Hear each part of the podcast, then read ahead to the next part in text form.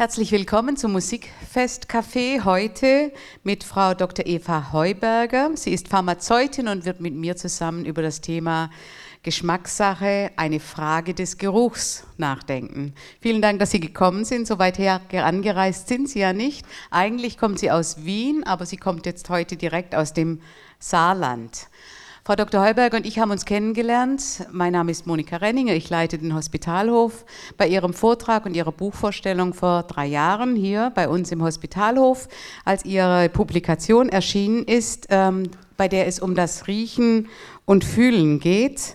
Äh, das Buch heißt Riechen und Fühlen und ist im September 2017 im Verlag Fischer und Gann erschienen. Frau Heuberger ist Pharmazeutin und spezialisiert auf das Thema Geruchsforschung. Sie ist inzwischen auch freie Lektorin und ist äh, wissenschaftliche Journalistin, arbeitet äh, mit Fachartikeln, lektoriert diese und bereitet diese auf. Sie ist studierte Doktorin der Naturwissenschaften äh, und war unter anderem an der Universität des Saarlandes und an der University of Pennsylvania hat viele Fachartikel über ihre Forschung veröffentlicht und macht diese auch eben zugänglich einem weiteren Publikum, das nicht diese Themen studiert hat. Äh, insbesondere ist sie engagiert im Bereich der Aromatherapie und Aromakultur. Wir werden darauf auch noch zu sprechen kommen und ist als wissenschaftliche Beirätin in der österreichischen Gesellschaft für wissenschaftliche Aromatherapie. Und Sie werden es gleich auch hören, wenn sie spricht, dass man hört, dass sie aus Wien kommt. Äh, und ähm, woher sie ihr Interesse am Thema bringt, das wollen wir sie auch gleich noch fragen.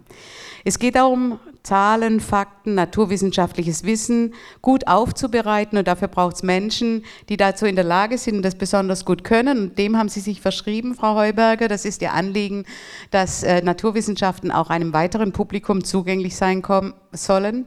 Und deshalb frage ich Sie doch gleich mal, können Sie uns erklären, warum Sie dieses Thema gewählt haben als Ihr Forschungsgebiet und Ihr besonderes Interessengebiet?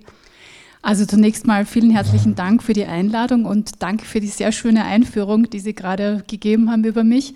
Ja, wie bin ich zum Thema Riechen gekommen? Ähm, gar nicht so einfach zu beantworten. Ich habe mich schon relativ früh für Parfumminiaturen begeistern können. Da war ich so eine Jugendliche und ich hatte so einen Setzkasten in meinem Jugendzimmer zu Hause bei meinen Eltern und habe irgendwann begonnen zu sammeln, diese Parfums und ähm, auch zu riechen und habe festgestellt, da passiert was mit mir. Also wenn ich an diesen verschiedenen Fläschchen rieche, dann ist das nicht nur ein unterschiedlicher Geruch, sondern da passiert auch mit, mit meinem Gefühl, mit meiner Stimmung etwas. Und so bin ich dann da eingestiegen und ich hatte das Glück, während meines Forschungs, äh, während meines Studiums auf einen Professor zu treffen, der mir die Gelegenheit gegeben hat, mich damit auch wissenschaftlich zu beschäftigen. Und so bin ich dann in diese Aromatherapie-Forschung hineingeraten, will ich fast sagen, und habe damit begonnen, mich mit der Wirkung von Gerüchen auseinanderzusetzen, mit Duftstoffen, mit ätherischen Ölen im Speziellen. Also Ihr Weg hätte auch sozusagen in die Parfum-Kreation führen können. Man sagt dazu, und das ist auch ein wunderbarer Bezug zum Musikfest, äh, dass solche Parfums auch ähm, Duftnoten sind oder Kompositionen von Düften.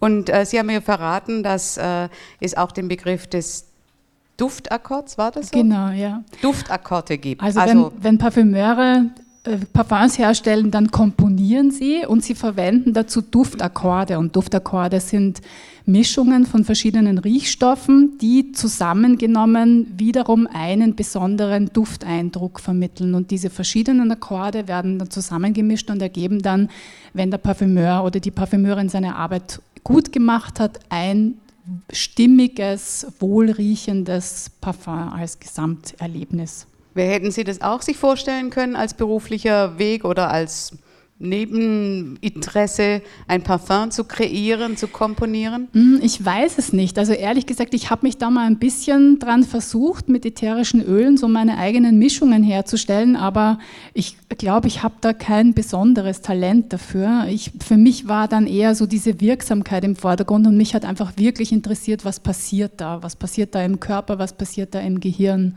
Das war meine Motivation. Was passiert denn da im Gehirn, wenn man riecht? Also wenn, wenn wir riechen, passiert unglaublich viel im Gehirn.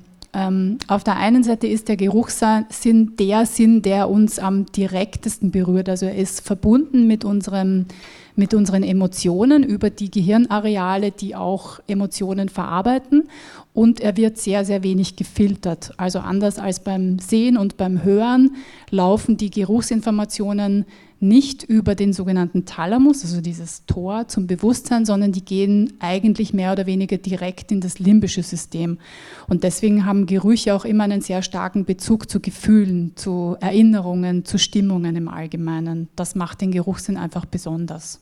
Das merkt man ja auch umgangssprachlich, dass man zum Beispiel über das zwischenmenschliche Miteinander dann mal hört, ich kann den oder die gar nicht riechen äh, zum Beispiel ist es ja auch so ein Ausdruck, um zu sagen, das ist sympathisch oder nicht sympathisch. Hat damit zu tun, dass wir gleich auf die Emotion anspringen, oder? Genau. Auf der einen Seite das, auf der anderen Seite, was Sie gerade ansprechen, das ist nochmal ein gesondertes Thema. Also es stellt sich heraus, das ist so in den letzten Jahren in der, in der Forschung hat sich das aufgetan, dass diese Kommunikation, äh, die zwischen Menschen stattfindet, wohl noch eine besondere Form der Kommunikation. Also früher hat man von Pheromone gesprochen, von diesem Begriff ist man eigentlich wieder abgekommen. Der trifft eher äh, auf Tiere zu, ähm, dass sie, also Pheromone sind im Allgemeinen Stoffen, Stoffe, die von Individuen einer Art ausgetauscht werden, um bestimmte Verhaltensweisen zu steuern.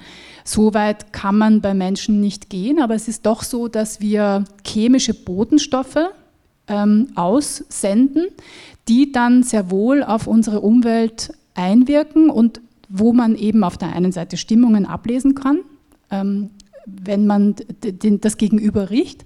Also es hat sich zum Beispiel herausgestellt, dass wenn wir schwitzen, dann senden wir auch Botenstoffe aus. Und da können Menschen durchaus unterscheiden, ob das ähm, Schweiß ist, der von einer sportlichen Aktivität herrührt oder ob das emotionale, zum Beispiel äh, durch Angst oder Prüfungsstress ausgelöster Schweiß ist. Also wir unterhalten uns über unsere Körperausscheidungen und über unsere Nasen. Und was auch ganz witzig ist in dem Zusammenhang, ähm, wir haben zwar aufgehört, aneinander zu riechen, offensichtlich, also so, dass das alle mitbekommen. Sich beschnuppern sozusagen. Genau, wir beschnuppern uns, aber mhm. dennoch, weil äh, wenn wir einander die Hände schütteln, ist ja auch etwas, was jetzt komplett wegfällt, ne? mhm. ne?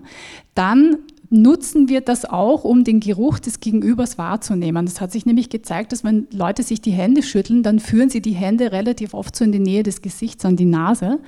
Und ähm, Forscher und Forscherinnen denken, dass das wahrscheinlich so ein Relikt ist, dieses Beschnüffelns. Also wir tun es immer noch, aber jetzt relativ diskret. In der Tierwelt ist es anders. Ne? Dann machen das tatsächlich Tiere, wenn die sich begegnen, beschnüffeln sich gegenseitig, beschnuppern sich oder senden auch Lockstoffe aus oder stoßen Stoffe aus, die abstoßen. Ja, Stinktiere, oder? Genau. Ist das nicht das mhm. Gleiche? Ja.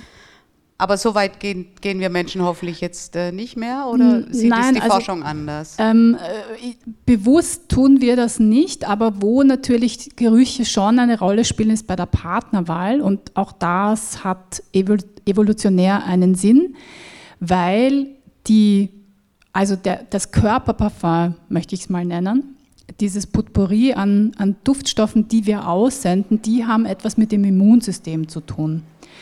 Und ähm, die Natur ist ja immer darauf aus, dass Individuen sich paaren, deren Immunsystem verschieden ist, sodass die Nachkommenschaft möglichst stark ist in dieser Hinsicht.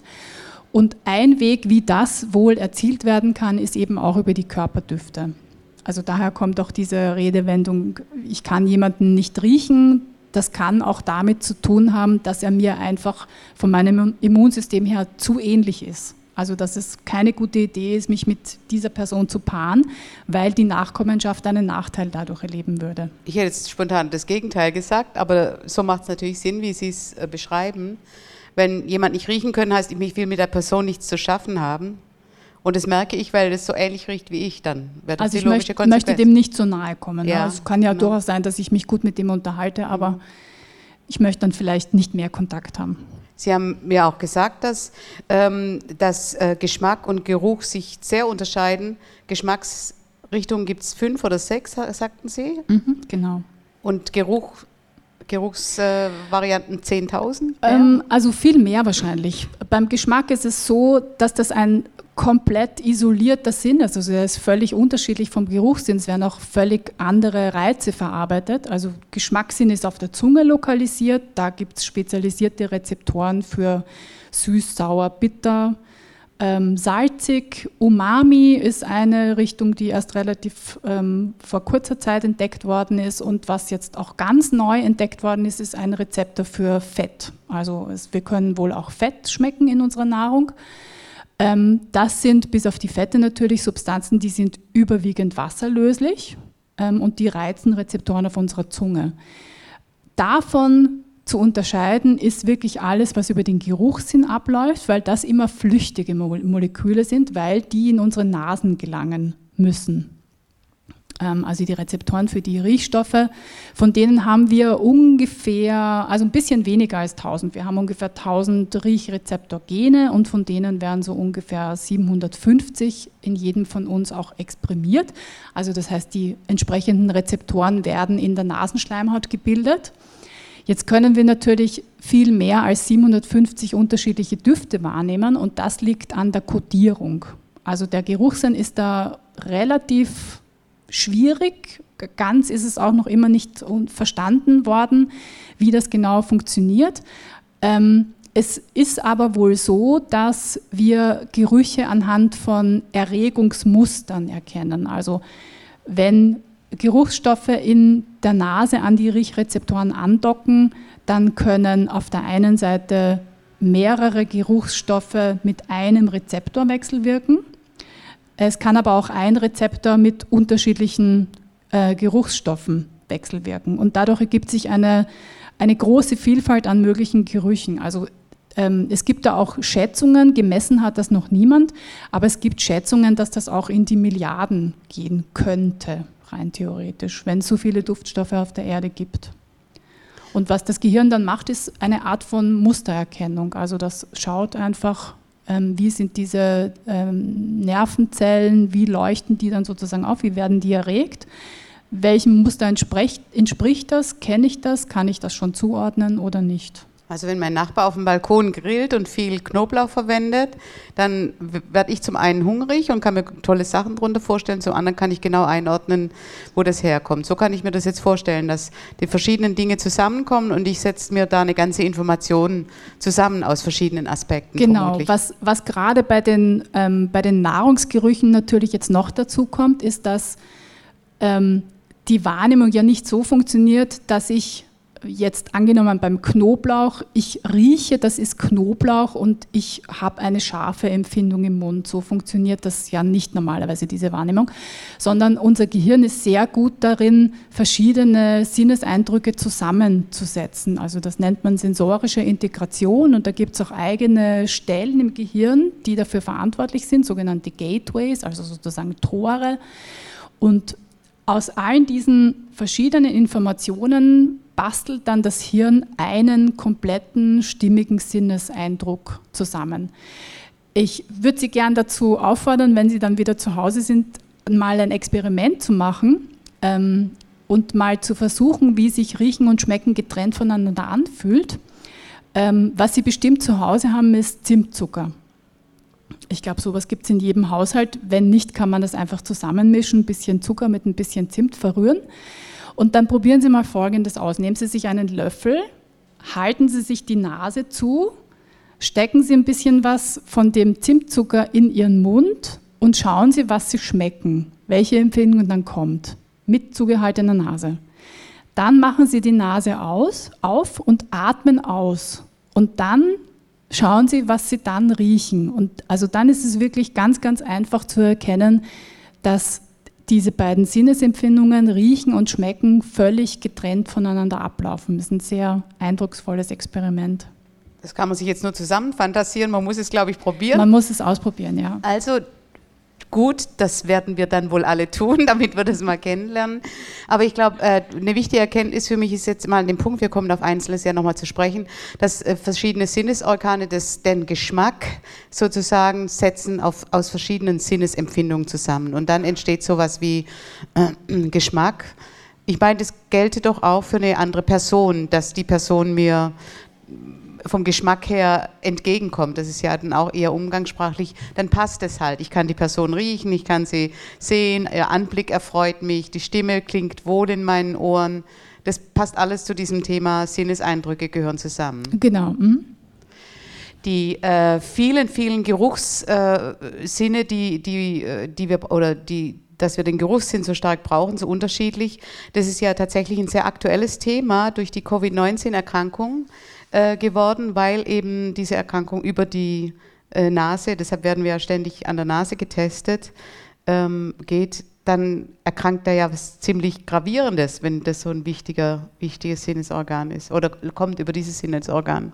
Ja, ähm, also das ist eine Erkenntnis, die schon relativ früh aufgekommen ist, dass Covid-19 eine Störung auch des Riechens verursachen kann.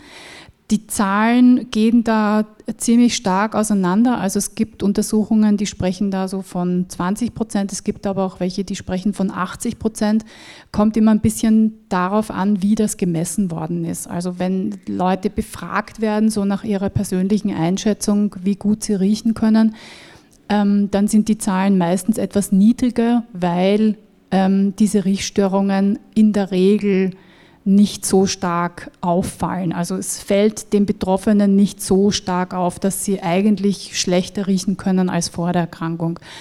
Wenn man allerdings mit einem objektiven Test herangeht, den zum Beispiel ein HNO-Arzt, eine HNO-Ärztin durchführen würde, dann kommt es eben zu diesen doch beträchtlichen Störungen, die auch durch Covid Und der Geschmacksverlust?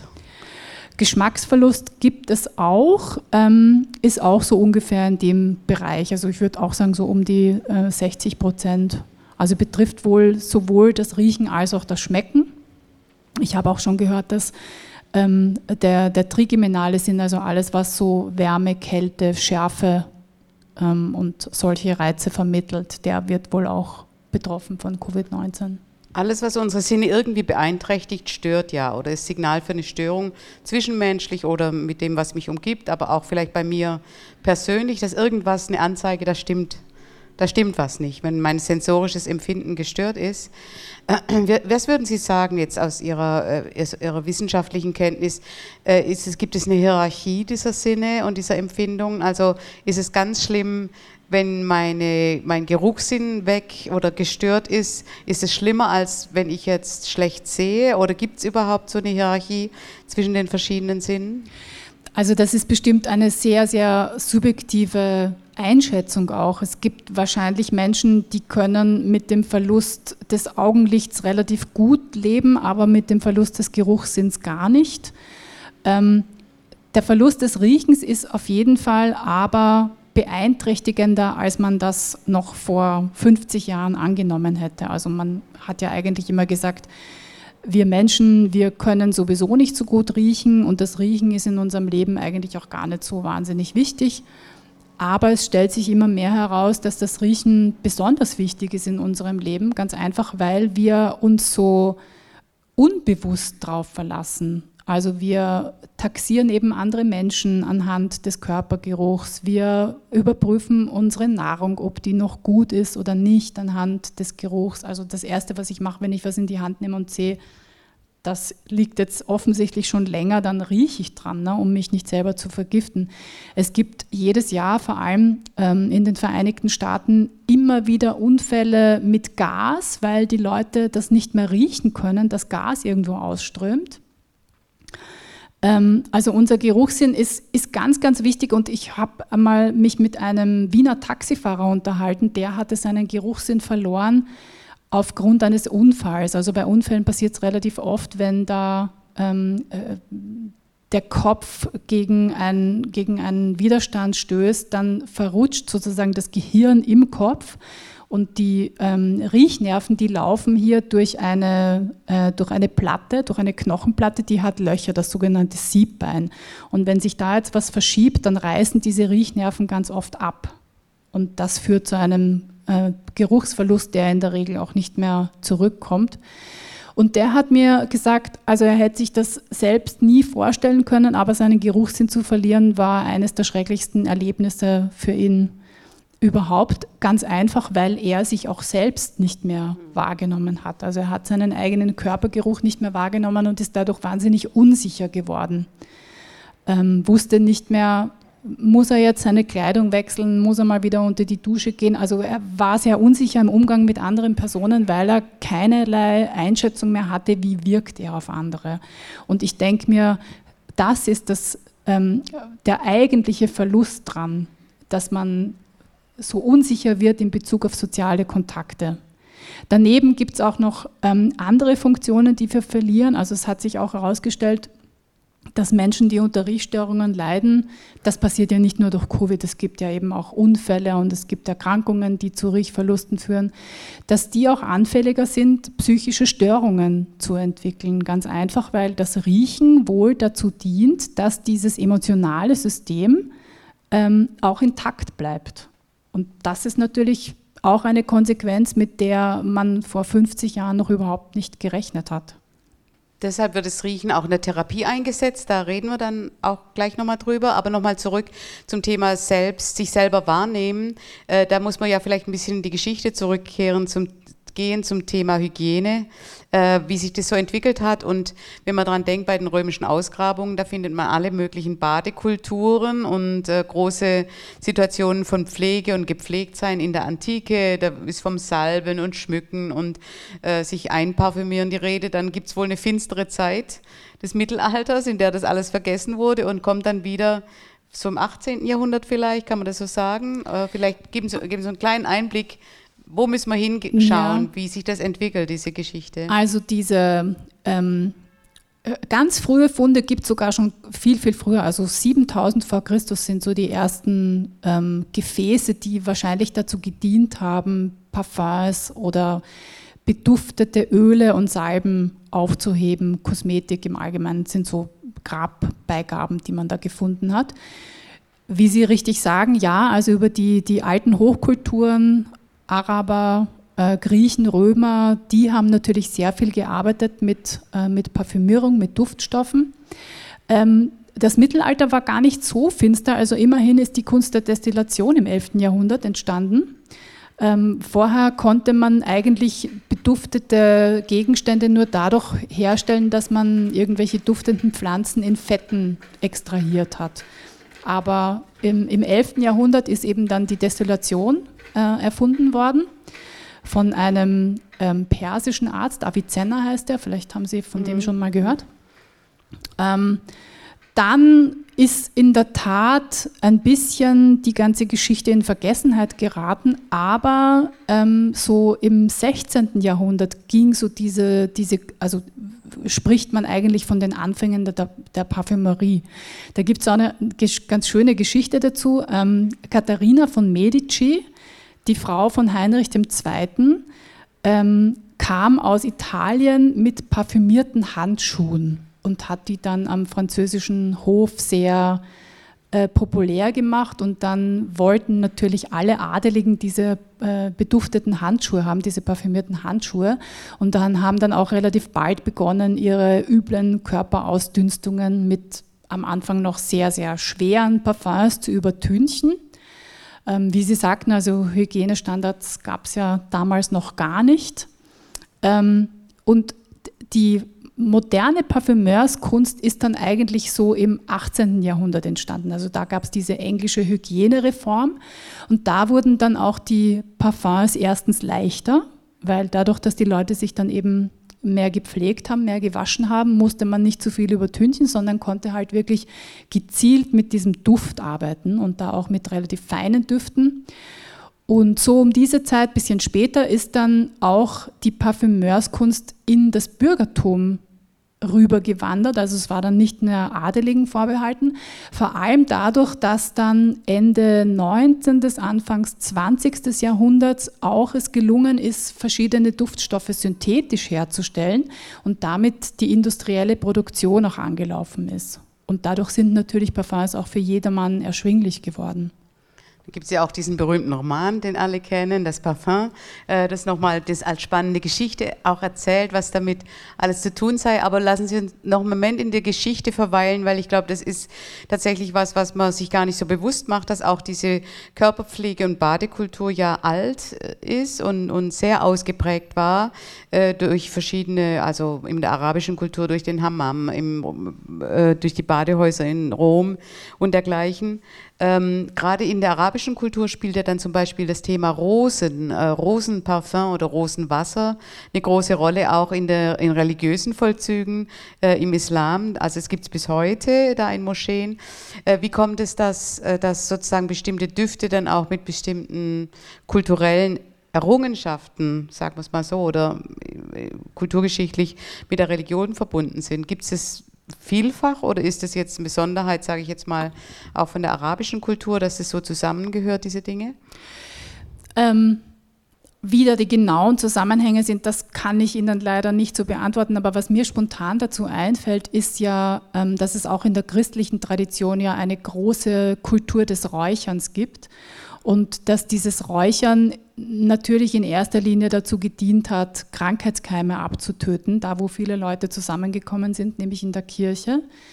Ähm, und in der katholischen Religion wird ja gerne Weihrauch verwendet, der ja gar nicht so ein wahnsinnig angenehmer Geruch ist. Also nicht jeder kann den gut ertragen. Aber was der Weihrauch ähm, kann, er kann so rauschartige Zustände auslösen. Und das war natürlich auch der Liturgie sehr dienlich. Also man hat dann sozusagen das Publikum in der Kirche, also die Gemeinde, ähm, eingeschworen auf das, was von der Kanzel gepredigt worden ist und das war ein angenehmer Nebeneffekt. Also es war dann nicht nur die Luft hygienisch sauber in der Kirche, sondern die Menschen konnten sich auch besser auf das einlassen, was sie da gehört haben. Also so eingenebelt waren, um es mal genau. ganz wenig vornehm zu sagen.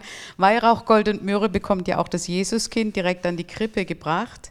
Äh, und die Weihrauchbäume waren ja ein ganz großer Handelsfaktor, ähnlich wie wahrscheinlich andere Duftbeigaben, die es so gab. Äh, das war ja von ganz großer Bedeutung. Äh, die Weihrauchstraße hin und her, das war eine richtige Handelswege, die sogar benannt wurden danach. Dabei stehen die ziemlich unspektakulär aus, so Weihrauchsbäume, die ich jedenfalls gesehen habe. Aber das heißt, es begleitet uns eigentlich schon immer und die ganze Zeit, dass wir mit solchen Dingen umgehen, aber wir realisieren es gar nicht so gut. Wenn man Weihrauch nimmt, das sind aber wie Steine. Ne? Wie ja, soll genau, da ein Duft rauskommen dabei? Mhm. Man verbrennt das Harz. Mhm, genau, und durch das durch die Hitze werden diese Duftstoffe, die im Harz gebunden sind, frei und geben dann so ihren, ihren Geruch preis. In der jüdischen Tradition gibt es ja auch, dass man am Ende, jede Woche, am Ende vom Schabbat, hat man äh, den Geruch äh, des Schabbat sozusagen verbreitet man auch über so eine, so eine Kapsel, in der Kräuter verbrannt werden und dann wird gewissermaßen der Segen für die Woche gesprochen, indem dieser Geruch des Schabbat mit in die neue Woche genommen wird. Also sehr schöne Symbolik eigentlich, dass wir das mit einatmen äh, und das Thema Atem spielt dann ja natürlich auch eine Rolle beim mhm. Riechen. Ja, auf alle Fälle, ja. Und wenn wir, wenn wir das einatmen, wenn wir riechen, wenn wir ausatmen, Sie sagten vorhin auch, wir müssen bei dem Experiment Nase zuhalten und ausatmen. Genau, am Ende ausatmen, ja. Okay, gut, also wir müssen Also nicht gleichzeitig, ne? erst Nase zu und dann aufmachen und, dann, und, ausatmen. Okay, okay. Also wir merken uns das, bis wir dann soweit sind. Äh, insgesamt ist es äh, beim Thema Parfums ja tatsächlich so, dass das ein, ein, großes Spektrum hat. Sie haben es ja vorhin selber schon angedeutet. Äh, kann man Menschen einteilen nach dem je nachdem, welche Parfums Sie bevorzugen? Sie sagten vorhin schwere Parfums, leichte Parfums. Also es hat bestimmt äh, jeder Mensch unterschiedliche Vorlieben, was, äh, Vorlieben, was, was Düfte angeht. Also es gibt die einen, die mögen lieber äh, blumige Düfte, es gibt die anderen, die mögen lieber diese sogenannten Chypre-Düfte. Also da hatte die Parfümerie auch eine vielfältige Sprache entwickelt. Ich würde jetzt nicht so weit gehen, dass ich da unterschiedliche Charakterzüge damit assoziiere. Ich denke, das hat auf der einen Seite ganz viel mit Erfahrung zu tun. Also äh, wir alle haben zum Beispiel ein Fable für Vanille, ganz einfach, weil wir Vanille recht gut kennen, weil Vanilleartige Duftnoten in der Muttermilch zum Beispiel enthalten sind. Und Vanille ein Duftstoff ist, der in vielen Menschen einfach Geborgenheitsgefühle auslösen kann auf die Art und Weise. Also die Nähe zur Mutter wird verbunden mit dem Geruch der Mutter, mit dem vanilleartigen Geruch vielleicht der Muttermilch ähm, und löst dadurch eben ein bestimmtes Gefühl aus. Und ich denke mir, dass auch Vorlieben für gewisse Parfums auf diese Art entstehen können, dass man einfach Situationen mit ihnen verbindet, in denen man sich wohlgefühlt hat, in denen man Menschen kennengelernt hat, die einem besonders lieb und teuer sind. Aber ich würde jetzt nicht so weit gehen zu sagen, dass man über die äh, Duftvorlieben auf den Charakter eines Menschen schließen kann. Das finde ich gut, weil ich denke jetzt gerade an Vanillekipferl und ich möchte nicht, dass die Leute denken, dass ich die ganze Zeit an Kekse essen denke, aber das käme jetzt bei Weihnachten in den Sinn und äh, beim Weihnachtsoratorium ist der Schlusschoral ja auch, so seid ihr wohl gerochen. Das ist, ähm, hat ja auch mit dem, der Vorstellung zu tun, ähm, dass das da zusammengehört. Also äh, das, das, das, Gefühl, wohl gelitten, wohl gerochen zu sein, wohl äh, willkommen zu sein, hat auch damit zu tun, dass eine Atmosphäre oder ein Duft von Willkommen umgibt. Und das ist gerade vielleicht bei solchen äh, anrührenden Gerüchen besonders der Fall. Deshalb machen ja manche Bäckereien das absichtlich, ne, dass sie ihre Backwarenduft in genau. die Fußgängerzonen verströmen lassen. Wirkt angeblich verkaufsfördernd, ja. Ja. Aber Sie hatten gesagt, äh, wir haben äh, schon mal schon versucht, mal rauszukriegen, oder ich mich hatte ich interessiert, äh, wie ist es denn, wenn ich jetzt, ähm, wenn ich jetzt Erdbeeren sehe, also jetzt ist ja gerade Erdbeerenzeit, wenn ich jetzt Erdbeeren sehe, kann ich mir trotzdem nicht vorstellen, wie die riechen, sagen Sie. Ja. Ähm, das ist in der Tat es ist leicht, so. Also als ein Bild oder ein Ton genau, sich zu, vorzustellen. Ja, es ist ganz, ganz schwierig, sich einen Geruch richtig plastisch vorzustellen. Also das kann man ja für sich selbst auch ausprobieren. Wenn ich versuche an eine Person zu denken, dann kann ich mir gut vorstellen, wie das Gesicht aussieht. Ich kann vielleicht sogar noch, also was ich zum Beispiel äh, mir immer noch gut vorstellen kann, ist das äh, Motorengeräusch des Autos meines Vaters das war so charakteristisch, dass ich das immer noch im Ohr habe. Aber es gibt wirklich ganz, ganz wenige Menschen, die sich auf dieselbe Art und Weise einen Geruch vorstellen können. Und warum das so ist, ist immer noch ein Gebiet der Spekulation. Also auch die, Forschung weiß es nicht so ganz genau. Es scheint etwas mit, dem, mit der Struktur des Geruchsgedächtnisses zu tun zu haben. Also es gibt wahrscheinlich nicht so etwas wie ein Langzeitgedächtnis beim Geruch, was aber notwendig wäre, damit ich mir einen Duft wirklich wieder aus dem Gedächtnis hervorrufen kann. Ähm, das zeigt sich auch daran, dass Menschen, die sich Düfte vorstellen konnten, diese Fähigkeit aber verlieren in dem Moment, wo sie ihren Geruchssinn verlieren. Ähm, also das heißt, das ist etwas, was nur sehr kurzlebig wohl ist. Also es gibt so eine, ein Kurzzeitgedächtnis für Gerüche, aber wahrscheinlich kein Langzeitgedächtnis. Und die Art und Weise, wie wir Gerüche beschreiben, ist auch speziell. Also wir verwenden ja eigentlich immer die Quelle des Geruchs, wenn wir versuchen, einen Geruch zu schreiben und haben kein eigenes Vokabular für Düfte. Das heißt, das Riechen ist nicht besonders gut verschaltet mit, äh, mit, mit unserem Sprechen. Und das könnte auch ein Grund sein, warum das mit dem, mit dem Wiederherstellen dieses Geruchseindrucks in der Nase in Form eines Geruchsabbildes nicht so gut funktioniert. Aber umgekehrt funktioniert es schon. Ich bin irgendwo und sage, hier riecht es wie in meiner Kindheit. Genau. Also wenn ich, den, wenn ich Geruch rieche, habe ich Bilder im Kopf oder kann ich Bilder hervorrufen, die mir frühere Situationen in den Sinn kommen lassen. Genau. Aber wenn ich jetzt sozusagen was sehe, kann ich nicht unbedingt mir vorstellen, wie das da ja. gerochen hat. Also interessanterweise ist es so, dass es in die andere Richtung wirklich hervorragend funktioniert. Ähm, eine Situation, in der man einen bestimmten Geruch gerochen hat, wird auch mit diesem Geruch abgespeichert.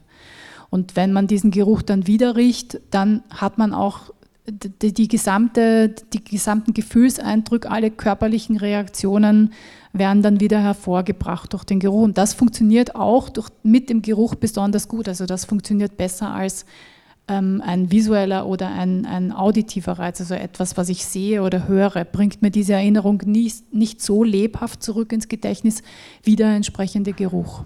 Das funktioniert ja vor allem dann, wenn man zum Beispiel zum Zahnarzt oder ins Krankenhaus kommt. Dann hat man ja sofort eine ganze Gefühlswelt in sich, weil man dieses äh, klinisch-septische, äh, desinfizierte riecht. Und da spielt sich ja viel im Kopf ab. Was passiert da? Dann hat man Angst oder äh, dann genau. hat man das Gefühl, ich, verliere, ich, weiß jetzt gar nicht mehr, was ich jetzt noch machen darf oder was ich soll. Hier, hier werde ich jetzt gleich äh, angegangen also das, körperlich. Das hängt von der Erfahrung ab, die man mit dem Geruch gemacht hat. Wie gesagt, also das ist ein, ein Vorgang, den nennt man in der Psychologie Konditionierung. Also das heißt, man lernt ähm, bestimmte Situationen mit zum Beispiel einem Geruch zu verbinden. Und wenn ich jetzt diesen Krankenhausgeruch in der Situation einer Krankenhausaufnahme das erste Mal oder dann auch immer wieder erlebe, dann speichere ich eben auch diese Gefühle ab, die ich bei dieser Krankenhausaufnahme hatte. Und die sind ja in der Regel einfach nie gut, weil es ja ganz, ganz oft eine Situation ist, in der mit mir irgendwas nicht stimmt, wo ich besorgt bin, wo ich auch weiß, ich muss jetzt in einem gewissen Grad einfach loslassen, ich muss die Kontrolle abgeben, ich muss jetzt andere darüber entscheiden lassen, was für mich am besten ist. Und deswegen kann das etwas sehr Angstbesetztes sein. Ähm, oder auch beim Zahnarzt. Also beim, äh, in vielen Zahnarztpraxen wurde früher oder wird zum Teil immer noch ähm, Eugenol, also das ist ein Duftstoff, der kommt aus der Gewürznelke, verwendet, um ähm, äh, die, die Füllungen ähm, mhm. zu desinfizieren sozusagen. Ähm, und das ist ein ganz charakteristischer Geruch, den manche Menschen einfach auch nur mit dem Zahnarzt in Verbindung bringen und mit Zahnbehandlungen. Und so kann es auch dazu kommen, dass wenn die dieses Eugenol riechen, diesen Gewürznelkenduft, dass die dann auch wieder Angst bekommen, weil sie eben diese Situation mit dem Zahnarzt im Kopf haben. Aber hoffentlich keine Zahnschmerzen. Das habe ich noch nicht gehört. Also nein. so stark ist es dann doch nicht, diese, dieses Gedächtnis. Aber ich glaube, das ist natürlich, das empfinden ja alle Menschen so. Das geht ja auch so, in, wenn man in Pflegeeinrichtungen kommt zum Beispiel, dass man dann äh, sofort eine ganz unangenehme Assoziation hat, weil das eben äh, nicht gut riecht da oder weil es abgenutzt riecht. Äh, und das ist ja auch was, wovor viele Menschen Angst haben, vor so einer Situation, dieser, diesem Geruch ausgeliefert zu sein, ja. durch die, also die, eigene Befindlichkeit. Oder dass Kinder sagen, da möchte ich meine Älteren nicht drin besuchen mhm. müssen. Aber wie kann man damit umgehen? Jetzt gibt es ja nun all diese Dinge und bestimmt gibt es auch Versuche, das chemisch anders zu machen. Trotzdem wird sich das durchsetzen. Das habe ich, also setzt sich immer durch eigentlich. Ich habe noch keine Einrichtung erlebt, in der das anders wäre. Also die Versuche, die da jetzt im Moment gemacht werden oder jetzt in letzter Zeit gemacht worden sind, die gehen halt alle in die Richtung, ähm, dass man mit Gerüchen bewusst arbeitet. Also es wird schon, glaube ich, zunehmend in den Einrichtungen auch versucht, da eine angenehme Geruchsatmosphäre zu schaffen ähm, und dann eben auch Gerüche zu verwenden, von denen ähm, das Pflegepersonal weiß, das sind Gerüche, die sind dem Bewohner, der Bewohnerin auch in ihrer Vergangenheit angenehm gewesen. Das ist ja auch ein ganz, ganz wichtiger Punkt. Also wir alle haben unterschiedliche Geruchsvorlieben, wir verbinden unterschiedliche Erinnerungen mit verschiedenen Gerüchen. Und ich, mein Eindruck ist so, dass da auch sehr großer Wert drauf gelegt wird, dass man nicht wieder versucht, mit einem Duft alle zufriedenzustellen, dass man, sondern dass man da wirklich sehr individuell vorgeht und auch ein bisschen in der Geschichte der Patientinnen und Patienten ähm, gräbt, um zu schauen, was gibt es denn da für Gerüche, die ein, ein, ein Wohlgefühl auslösen, ein, ein angenehmes Befinden. Das ist ja nun eines Ihrer Themen, speziellen Themen in diesem Bereich der Aromatherapie, ich sage es hoffentlich richtig, äh, sich auszukennen, also sprich tatsächlich sehr bewusst damit zu arbeiten und Gerüche einzusetzen für das Wohlergehen und Wohlbefinden von Menschen. Wie ist es denn? Kann man Bestimmungen beeinflussen durch Gerüche? Das kann man definitiv. Ähm, wie gesagt, das funktioniert nicht so, dass ich Geruch X hernehme und damit Stimmung Y auslöse. Also so einfach ist die Beziehung meistens nicht, sondern es läuft eben sehr viel über die individuellen Vorlieben und über die Erinnerungen, über die wir ja schon gesprochen haben. Ähm, was extrem wichtig ist, dass ich mir eben einen Geruch aussuche, den ich persönlich mag und mit dem ich auch etwas Angenehmes verbinde oder indem ich, also ich kann auch versuchen, eine neue, angenehme Erinnerung zu schaffen. Das funktioniert auch. Der Geruch sollte aber auf jeden Fall immer so sein, dass ich sage, ich mag den, ich rieche den gern und er ist mir angenehm. Also darf zum Beispiel auch nicht zu stark sein. Man hat es ja oft, dass man sagt, wenn man jetzt ähm, äh, zur Entspannung, dass man beispielsweise Lavendelkissen oder Lavendeldüfte nimmt und sanfte Musik. Mhm. Also wir haben hier eine Kombination von beidem, ähm, wo man auch das beides miteinander bestimmt auch kombinieren kann. Aber warum soll das funktionieren? Warum soll Lavendel beruhigen? Also ich kann auch ziemlich aufgeregt sein, wenn ich Lavendel rieche. Also Lavendel ähm, ist eine sehr gut untersuchte Pflanze in erster Linie. Und Lavendel hat ein ätherisches Öl, das auch wirklich eine pharmakologische Wirkung verursachen kann. Ähm, also es gibt da ja einen Pharmahersteller, der packt ätherisches Lavendelöl in Kapseln und Leute, die Ängste haben, können diese Kapseln dann einnehmen.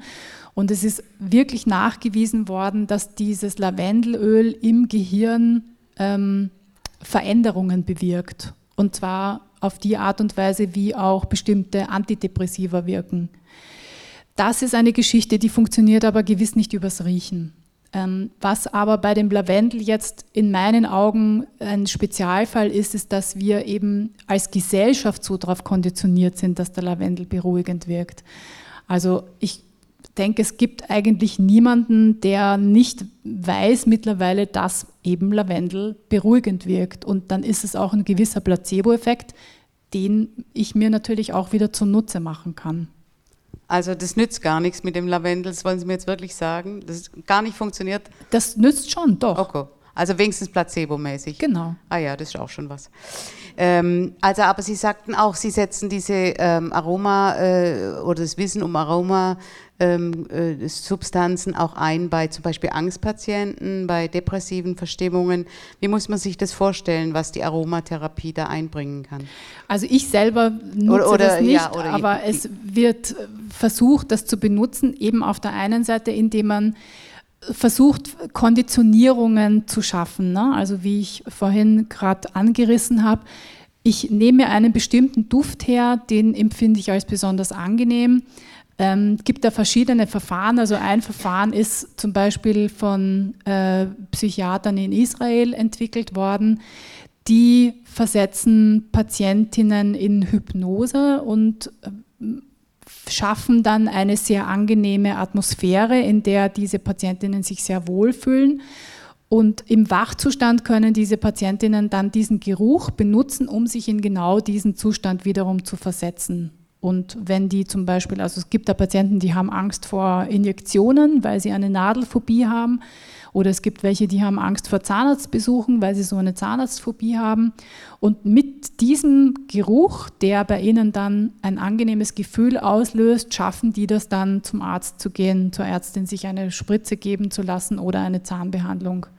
Sind darin eigentlich alle Sinne gleich? Weil wenn ich mir das jetzt so klar mache, dann funktioniert es ja auch, wenn ich sage, ähm, in einer bestimmten Situation, das hilft mir, wenn ich mir eine bestimmte Musik vorstelle oder wenn ich mir äh, ein bestimmtes Bild vor Augen male, das wird ja auch ganz oft angewandt, an was Schönes denken oder an was Beruhigendes denken, ein Bild vor Augen malen.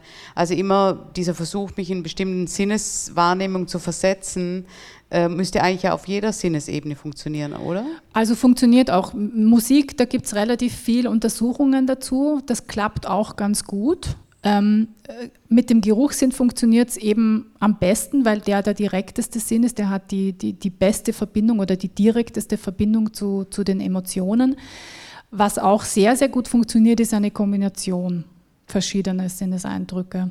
Also indem man zum Beispiel Musik mit Geruch kombiniert oder äh, auch bestimmte Bilder mit Geruch mhm. kombiniert. Also einfach das verstärkt, was genau. man da anlegt. Mhm.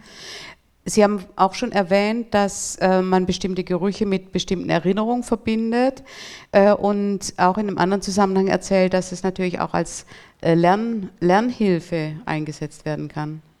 Können genau. Sie das nochmal erläutern? Also auch da nutzt man wieder diesen Mechanismus der Konditionierung. Ähm, da gibt es verschiedene Experimente, die wurden in erster Linie an Kindern gemacht. Ähm, da hat man Kinder mit bestimmten Duftstoffen, also zum Beispiel Erdbeerduft oder etwas, was die Kinder auf jeden Fall angenehm empfunden haben. Ich glaube, ein anderer war Pfefferminze. Ähm, Lavendel hat man auch ausprobiert. Ähm, lernen lassen und ähm, hat sie dann einem Test unterzogen. Und äh, in dieser Testsituation durften die Kinder mit dem Geruch eine positive Erfahrung machen. Also das heißt, sie konnten diesen, diesen, in diesem Test gut abschneiden. Das ist manipuliert worden in diesem Experiment. Und dann ähm, durften die Kinder einen zweiten Test machen, der war ein bisschen schwieriger ähm, und haben den gleichen Geruch bekommen und die, bei denen das funktioniert hat, also dass die sozusagen mit dem Geruch dieses Erfolgserlebnis hatten im ersten Test, haben dann auch in dem zweiten Test besser abgeschnitten.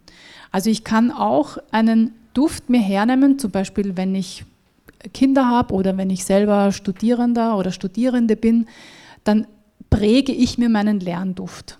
Und den kann ich mir dann mitnehmen zur Prüfung und kann damit bewirken, dass ich das, was ich vorher gelernt habe, auch besser abrufen kann in der Situation. Das heißt, ich kann mich also selber konditionieren? Genau. Auch nicht verkehrt. Aber wenn das dann bedeutet, dass ich mir meinen eigenen Lernduft zum Beispiel präge, das ist übrigens ein guter Tipp, gebe ich an meine Patentochter weiter, das äh, hilft ihr vielleicht, äh, dann ist es aber doch so, ich kann den zwar mitnehmen, aber dann bin ich in einem ganz anderen Setting. Also ich kann nicht einfach den Duft produzieren in irgendeiner Weise. Ich muss mir dann doch wieder vorstellen. Oder äh, ich kann ja keine Duftkerze oder Öl für mich hinstellen. Nee, aber man kann sich ja zum Beispiel so ein kleines Riechfläschchen mitnehmen. Oder es gibt ja da mittlerweile auch schon von äh, bekannten Kaffeeherstellern oder auch von anderen Herstellern ähm, so Art Flakons, wo man dann so äh, Filz Einlagen drin hat, die kann man tränken mit zum Beispiel einem ätherischen Öl ähm, und dann mitnehmen und einmal kurz vor der Prüfung oder vor dem, vor dem Gespräch schnuppern. Ähm, oder man kann sich ein Taschentuch hier ans Revers stecken, das man vorher mit dem Duft imprägniert hat. Also ich habe das übrigens mit meiner Tochter auch gemacht. Ähm, meine Tochter hat auch große Angst vor, vor Injektionen, als wir vorhin bei dem Thema waren. Ähm, und ich habe mit ihr das folgendermaßen gemacht. Ich habe am Abend mit ihr ähm, Entspannungsübungen gemacht und habe ihr dazu immer Zitronenduft zum Riechen gegeben. Und dann sind wir zum Arzt gegangen. Sie musste sich äh, eine Impfung setzen lassen. Und es hat wirklich gut funktioniert. Also ich war selber erstaunt, habe meine eigene Forschung quasi mal praktisch angewendet, war ganz glücklich, dass das geklappt hat. Also sie hatte wirklich weniger Angst. Es war nicht ganz weg, aber sie hatte schon weniger Angst. Ja, aber das ist ja gut zu hören, dass wir sozusagen da äh, über uns selber quasi beherrschen oder äh, unsere eigene äh, Befindlichkeit doch auch ein bisschen selber steuern können, indem wir die richtigen Sinneseindrücke zusammenbringen. Ja, und es ist so einfach. Mhm. Und umgekehrt ist es ja auch, dieses Sinnesorgan ist ja auch eine Warnung. Also das müssen wir ja auch lesen oder verstehen können. Sie sagten vorhin, erwähnten Sie das im Zusammenhang, dass manche Leute auch nicht mehr Gas nicht mehr riechen, weil ihr Sinnesorgan nicht ausgeprägt genug ist, äh, mehr das Riechorgan. Äh, es ist ja doch schon so, dass äh, diese Duftstoffe auch Gefahrensituationen signalisieren. Und das müssen wir eigentlich lesen oder verstehen können. Wie, wie lernen wir das? Also woher weiß ich, wenn ich Gas rieche, dass das jetzt gefährlich ist? Also beim Gas wird ja ein Duftstoff zugesetzt, ne? also Erdgas zum Beispiel. Das riecht ja normalerweise nicht, aber es wird ein Duftstoff zugesetzt und wir lernen die Assoziation zwischen dem Duftstoff und dem ausströmenden Gas. Mhm. Also es geht auch wieder über diese Konditionierung.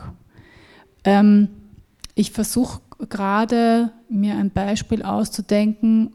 Ähm, das wird ja absichtlich gemacht, dass man das kombiniert mit einem Duftstoff. Genau, ja. Und die Frage ist halt, meine Frage ist halt, wie lerne ich das, dass das ein gefährlicher Geruch ist? Sagen wir das, die mich erziehen, sagen wir, pass auf, wenn du das riechst, ist es gefährlich, das ist Gas.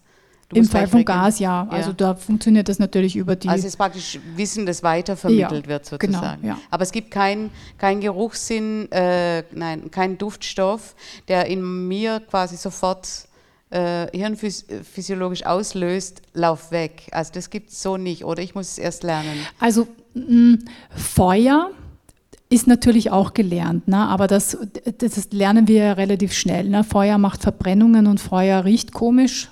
Da ist die Verbindung ja relativ einfach herzustellen. Ansonsten äh, Gerüche, die einfach gesellschaftlich stark tabuisiert sind, sind alles, was mit Tod und Verwesung zu tun hat. Aus dem Grund auch, weil ja mit solchen Fäulnisprozessen immer die Vermehrung von Krankheitserregern einhergeht und wir uns natürlich davor schützen wollen. Aber es ist nicht so, dass das angeboren wäre. Ne? Also es gibt ja auch Untersuchungen mit ganz kleinen Kindern zu diesem Thema. Ähm, das ist nicht so, dass Kinder grundsätzlich solche Gerüche ablehnen, aber sie kriegen relativ früh vermittelt, das ist was, das tut dir nicht gut, halte dich davon fern. Das ist ja sicher auch so bei Lebensmitteln. Sie sagten das vorhin schon als Beispiel. Wenn ich sehe, das, war, das liegt schon eine Weile, rieche ich erstmal, ob ich mich daran vergiften könnte oder nicht. Ist es dann vor allem im Bereich dieser Nahrungsaufnahme, ist es ja ein ganz wichtiges ja. Äh, Sinnesorgan, was genau. ich brauche, ja. damit ich mir selber nicht schade. Ja, und das sieht man ja auch an der Reaktion. Ne? Also das Erste, wenn ich einen, einen üblen Geruch wahrnehme, was passiert?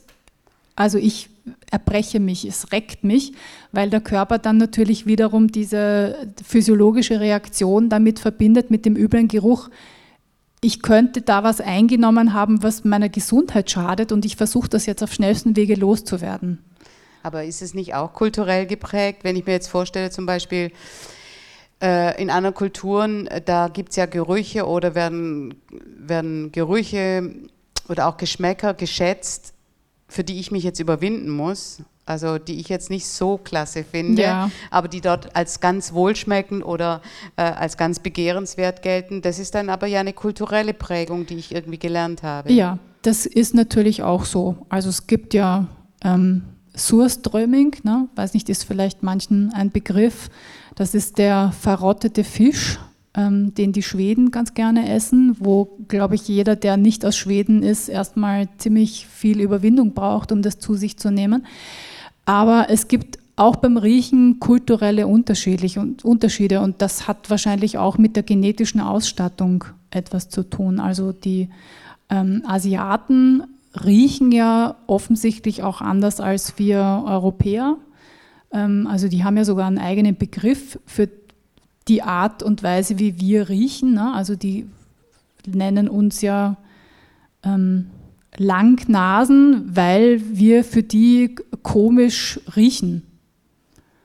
Also wir haben bestimmte Enzyme, die japanischen Menschen oder asiatischen Menschen generell fehlen und dadurch produzieren wir andere Körpergerüche und unterscheiden uns dadurch von denen. Und wie sagt die Forschung, wie, auf was wird man das zurückführen? Ist es auch eine, äh, eine Art der Natur, sozusagen verschiedene Gattungen von Mensch unterscheiden zu wollen? Oder wie kommt es? Also, oder haben, ist es einfach die Nahrungsmittel, die es da gibt, äh, sind andere? Also in dem speziellen Fall ist es so, dass wir in Europa ja äh, begonnen haben, irgendwann auch nach dem Säuglingsalter noch Milch zu uns zu nehmen. Und wir brauchen dafür ein Enzym. Und das haben zum Beispiel Asiaten nicht, weil die das nicht machen. Und das macht aber wohl auch unterschiedliche im, Unterschiede im Körperduft aus. Aber das ändert sich, ne? Also das liest man ja viel über China oder andere Länder, dass dieser ja. Milchkonsum steigt und äh, und warum soll der, warum soll das jetzt steigen? Ist das jetzt eine kulturelle Errungenschaft, die als westlich gilt? Also müssen es jetzt alle lernen? Oder ähm, wie kommt sowas zustande? Weil gefehlt hat es ja bisher niemand, auch der Duft hat niemandem gefehlt. Das ist wahr. Also das kann schon gut sein, ne, dass da halt eine Lebensart kopiert wird, so wie das ja bei uns auch stattfindet. Also mhm. wir übernehmen ja auch viele Traditionen, die aus dem asiatischen Raum kommen. Vielleicht muss man nochmal äh, über das Stichwort Konditionierung zurück zu dem, wie produziere ich oder wie nehme ich wahr, wenn ich rieche, wenn ich schmecke, wenn ich höre, meine Sinneseindrücke zusammenfasse, um mich wohlzufühlen. Dann gehört zum Beispiel ja dazu, dass ich schon, wenn ich nach Hause komme und jemand kocht für mich, dann duftet es. Ja, dann komme ich ja schon rein und sage, ah, riecht es gut. Im das, besten Fall, ja. Ja, doch, doch, doch, bei uns immer zu Hause. Aber äh, die, die Frage ist ja dann eher, ist das jetzt, rieche ich das tatsächlich oder ist es meine Assoziation, dass ich jetzt willkommen bin und erwartet werde? Eine gute Frage. Ähm, vielleicht eine Kombination aus beiden könnte auch sein. Also ich denke schon, dass es gewisse Gerüche gibt, die man so mit dem Nachhausekommen assoziiert. Ähm, das fällt einem meistens stärker auf, wenn das nicht das eigene Heim ist, das man betritt. Ähm, aber wird es, also ich denke, es ist schon eine gewisse Erwartungshaltung auch dahinter. Und dann kommt noch ganz laut Musik dazu irgendwelche Wagner-Opern und dann gibt es was ganz besonders Gutes. Also das muss dann sozusagen, die Sinneseindrücke werden alle zusammengefasst, um äh, dieses Gefühl zu erzeugen, jetzt ist hier gleich ein Fest. Also genau. dieses äh, festliche, erwartungsvolle wird aus verschiedenen Kombinationen zusammengesetzt. Ja, so würde ich das auch sehen. Wie ist Ihre Erfahrung da im Bereich dieser Aromatherapien und äh, der verwandten äh, Art, mit Gerüchen umzugehen? Würden Sie sagen, man kann auch da Menschen konditionieren, dass sie sagen, ähm, wenn du das riechen kannst oder wieder riechen wirst, dann ist dieses Gefühl des Erwartetwerdens das, was, was das Herz und das Gemüt beruhigt. Also setzt man solche Dinge auch ein? Das ist eine schwierige Angelegenheit, weil das ja ganz oft Düfte sind, die niemand so recht benennen kann. Also es kann eigentlich niemand sagen, bei mir zu Hause riecht es nach dem und dem.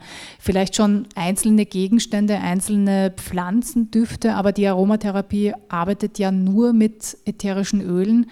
Das heißt, wir sind ja da beschränkt auf das, was aus Pflanzen zu gewinnen ist und, in der Aromatherapie. Und wie setzen Sie die jetzt da ein? Vielleicht nochmal zum Schluss, dass wir da nochmal ein bisschen hören in der Aromatherapie. Also bei Erkrankungen, ja, oder bei psychischen Erkrankungen auch, in der Konditionierung, aber. Also auf ganz vielfältige Art und Weise, weil, wie wir vorher schon kurz bei dem äh, Lavendelbeispiel angesprochen haben, Düfte haben nicht nur diese psychologischen Wirkungen, die etwas mit ähm, Wohlbefinden und angenehmer Stimmung zu tun haben, sondern es gibt auch wirklich immer mehr Belege für pharmakologische Effekte.